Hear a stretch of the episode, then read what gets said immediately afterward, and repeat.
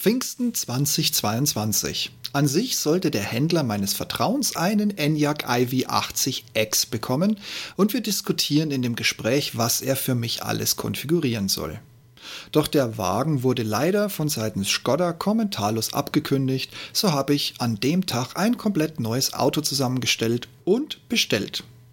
Auch immer unter der Maßgabe, dass ich mir nicht alles leisten möchte. Mein völliger Ernst übrigens. Schaut euch doch mal die Listen an, was man heutzutage mit einem Auto sinnlos an Geld rausschmeißen kann. Und seitdem übe ich mich in Geduld, bis ich Anfang Januar einen Vorführ-Enyaq, wenn auch für knapp 5500 Euro zu teuer über meiner selbst gesetzten möchte ich nicht Grenze gefunden hatte, den außer mir wohl keiner wollte und ich tatsächlich den prognostizierten Einbruch und den Käuferstreik auf dem Automarkt erlebte. Link dazu in den Show Notes. Der Wagen wurde freitags eingestellt, Samstagabend von mir entdeckt, Montagmorgen telefonische Bitte um Rückruf und spät nachmittags war ich, wie mir im Telefonat bestätigt wurde, immer noch der einzige Interessent. Und der Wagen steht unverändert online. Also für ein paar Euro sage ich euch gerne, wo gerade ein wunderschön konfiguriertes Vorführfahrzeug Enyaq iV80 in Blau steht. Und weil ich mir nun mal nicht alles leisten möchte, mein völliger Ernst, ich sage es jedes Mal dazu, und mein bestellter Enyaq zu dem Moment, in dem ich diese Zahlen schreibe, hoffentlich kurz davor steht, endlich geliefert zu werden, ich habe zwar geschrieben, endlich geliefert zu werden, aber ich glaube, so schnell geht es dann leider doch nicht, stellt sich für mich eine letzte, aber wichtige Frage, bevor ich das Auto bestens vorbereitet auf E-Mobilität entgegennehmen kann. Und zwar lautet die Frage, wer hätte es gedacht, typisch deutsch, wie zum Teufel versichere ich eigentlich mein Auto? Hallo und herzlich willkommen zum Ich bin noch nicht hier, um beliebt zu sein.com Podcast. Euer Podcast zu den Themen Führung, Fliegen und Technik. Am Puls der Zeit, verständlich auf den Punkt. Mein Name ist Steve Schutzbier und heute geht es um E-Auto bestellt und jeden Tag wächst die Vorfreude. Gut, mittlerweile bin ich bei Ungeduld und die wächst quasi minütlich. Allerdings gibt es nun auch noch ein Thema, nämlich wie versichere ich das Ganze. Und dabei möge tunlichst ein Tarif, der die Akkus und andere Eigenheiten des E-Autos berücksichtigt, gewählt werden. Nur verdammt nochmal, wie? Der Vorführwagen, den ich online gefunden hatte, hätte mir echt gestanden. Volle Ausstattung, äh, aber ein Preisschild, das ich nicht bereit bin zu zahlen. Aber aus den Unterlagen ging nicht hervor, ob der Herstelleranteil und der Umweltbonus noch abgezogen werden können. Wäre dann immer noch ein paar Euro über meiner eisernen Schwelle, aber so winzig, dass ich dafür tatsächlich ein Auge zu drücken würde. Einziger Haken, verfügbar ab Mai diesen Jahres. Ah, schon wieder warten. Nachdem ich telefonisch mal eine Reservierung auf das Fahrzeug legen habe lassen, rief ich meinen Händler des Vertrauens an, ob es denn für meinen Bestellten schon ein verbindliches Datum gibt. Bis jetzt haben wir ja immer über unseren Wunschtermin, also beziehungsweise den korrigierten Wunschtermin auf Juni 23 gesetzt, mit der Aussage meines Händlers vor August wirst du den Wagen nicht haben. Also, wie sieht's jetzt aus? Was passiert? Ich hänge also am Telefon und warte auf eine Info und ich rechne und rechne, wie ich den Vorführwagen vielleicht doch noch in meinen Budgetrahmen bekomme. Da höre ich eine Stimme, die mir sagt, ey, Herr Schutzbier, Ihr Wagen ist für eine Lieferung Mitte Februar vorgesehen. Was? Februar? 24? Nee, Herr Schutzbier, 23. Sofort hat mich die Ungeduld wieder gepackt, aber wir sprechen, wenn alles pünktlich klappt, zum Zeitpunkt des Telefonats über keine 30 Tage mehr. Also komplette Tage, ne? Mit Wochenenden, allem drum und dran. Keine 30 Tage mehr. Also war sofort klar, scheiß auf den Vorführwagen, ich will mein Auto. Ja, er hat nicht alles. Das hat der Vorführwagen. Aber hey, ich will mein Auto. Und so habe ich den Vorführwagen, der immer noch online steht, erstmal abgesagt. Nun habe ich also knapp einen Monat Zeit, bis ich ein Wunschkennzeichen haben sollte und auch Klarheit darüber, wer mein E-Auto wie versichern wird. Aber halt, so ein E-Auto hat doch ganz andere Aspekte wie ein Verbrenner. Ja, hat er. Aber erst zu dem Weg dahin. Ich habe eine Versicherung bei einem Unternehmen, die regelmäßig zu den günstigsten mit trotzdem umfangreichen Leistungspaket gehören. Ich glaube, das sagt jeder. Ich habe das große Glück. Trotzdem führte mich mein Weg als erstes zur Stiftung Warntest, wo ich für ein paar Euro im Jahr 22 bereits eine Datenbank gekauft habe, die die aktuellen Ergebnisse zeigt und die mich zwei Abfragen machen lässt. Die eine habe ich letztes Jahr für mein aktuelles Fahrzeug noch verschwendet, was mir schlagartig aus dem Nichts 170 Euro zurückgeholt hat für das letzte Jahr. Und den zweiten Wurf hebe ich mir für meinen Enyaq auf. Ich bin damals fast vom Glauben abgefallen. Obwohl mein Diesel alle legalen Optimierungen in der Versicherung hat, liegt die höhere Versicherungsstufe mit mehr Leistungen für den Enyaq immer noch fast 130 Euro darunter.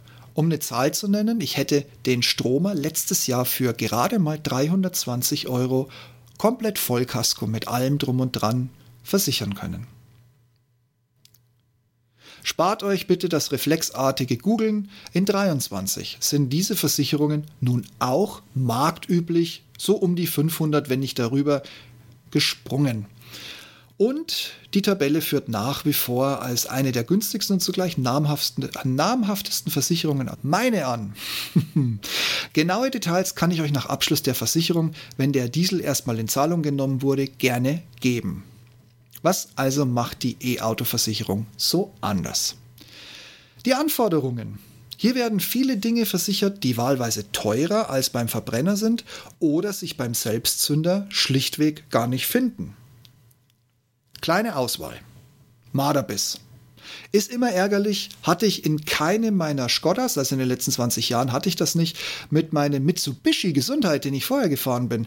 Den hat der Marder irgendwann mal angefangen zu lieben und hat sich jede Nacht ausgetobt. Ihr habt keine Vorstellung, wie oft dieses Auto in die Werkstatt werden, geschleppt werden musste ähm, das ist natürlich bei einem E-Auto, vor allem wenn er am Akku knabbert, inklusive möglicher Folgeschäden, die nun mal das äh, teuerste Element am Auto betreffen, vor allem Dinge, wenn er komplett getauscht werden muss, das ist, glaube ich, das teuerste, was ein Marder so ein bisschen anknabbern kann. Ich hätte auch gerne, auch wenn ich ihn seit Jahren nicht gebraucht habe, wieder den Freischuss im kostenlosen Abschleppen, was natürlich beim E-Auto in aller Linie auch ein Freischuss für, wenn mal der Akku leer ist, bedeuten sollte. Apropos, rund um den Akku gibt es noch verschiedene Modelle, wie weit oder gar wie dieser beschädigt sein muss, dass ein Schaden erstattet wird.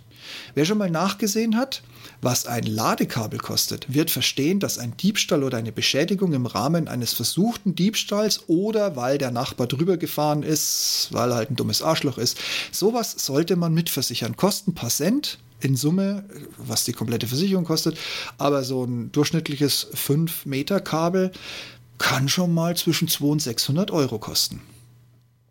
Auch sollten Schäden an der heimischen Wallbox durch Fehlbedienung oder Unachtsamkeit, was vielleicht auch einfach das gleiche ist, mitversichert sein.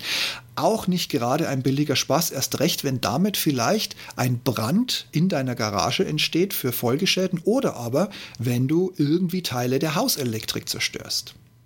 Eine Allgefahrendeckung darf es gerne auch sein. Zwar sind Fehlbedienungen im Rahmen des durch den Fahrer möglichen mittlerweile schwer zu produzieren, außer, und das habe ich jetzt noch nicht in den Artikel mit aufgenommen, seit ein paar Tagen, ich nehme das gerade Ende Januar auf, seit ein paar Tagen wird Skoda ziemlich zu Recht angegriffen, weil sie den Travel Assist schlichtweg wieder mal falsch und scheiße programmiert haben, der kann sich ausschalten, was zur Folge hat, dass wenn du nicht schnell genug auf die Bremse steigst, dass dir ein Auffall, auf, Auffahrunfall passieren kann. So, jetzt habe ich die vielen Konsonanten in richtiger Reihenfolge auch endlich rausgebracht. Und wenn du zu schnell reagierst oder nicht schnell genug reagierst, dass du zum Beispiel auf den Beschleunigungsstreifen der Autobahn, wenn du gerade so richtig durchdrückst, auf einmal runtergebremst wirst von der Automatik des Fahrzeugs und dir dein Hintermann drauf fährt. Und für beides bist eigentlich dann du schuldhaft zuständig, um es mal so auszudrücken. Ja, und wie gesagt, also alleine dafür macht so eine Versicherung, die das mitnimmt, definitiv Sinn.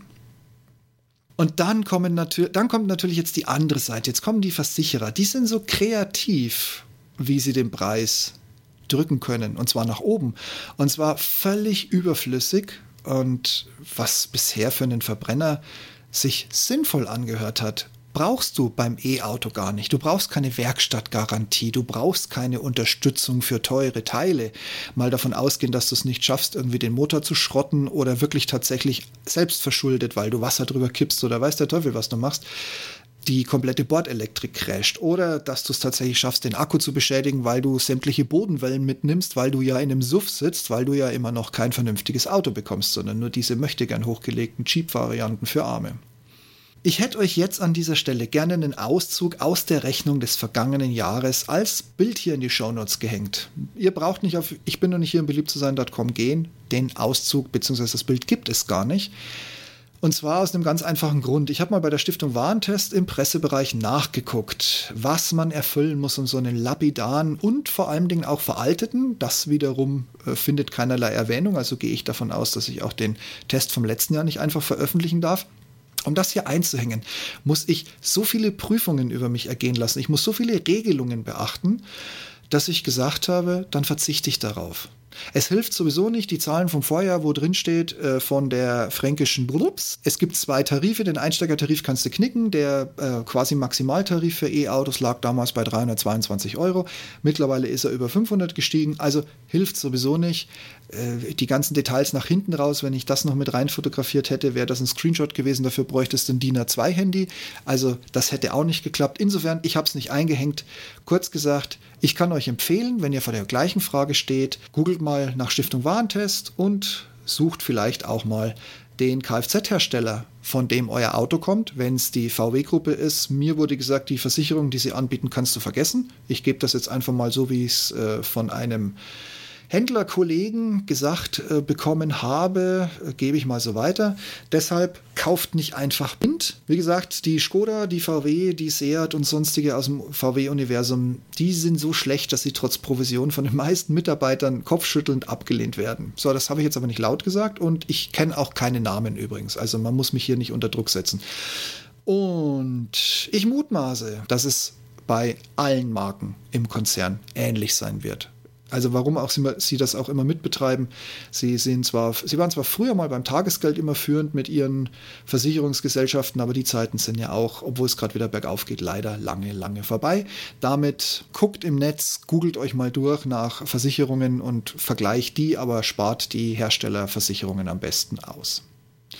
Wenn ihr jetzt ein wenig planlos zurückgelassen euch fühlt, ich kann euch nur sagen, ich vertraue hier der Stiftung Warentest. Unabhängig, sie sind nicht abhängig von Werbung, wie manch andere Zeitschriften, die mittlerweile gewachsen sind. Ich sage jetzt bewusst nicht Ökotest, aber bei der Zeitschrift fällt mir zum Beispiel auf, dass das Mineralwasser, das den ersten Platz gewinnt, grundsätzlich mindestens ein bis zwei Anzeigen in dieser und auch in den darauffolgenden Zeitungen, Zeitschriften hat und danach hört man nichts mehr davon. Also das äh, finde ich ein wenig seltsam, aber vielleicht habe ich da nur falsche Antennen oder bin ein bisschen überempfindlich.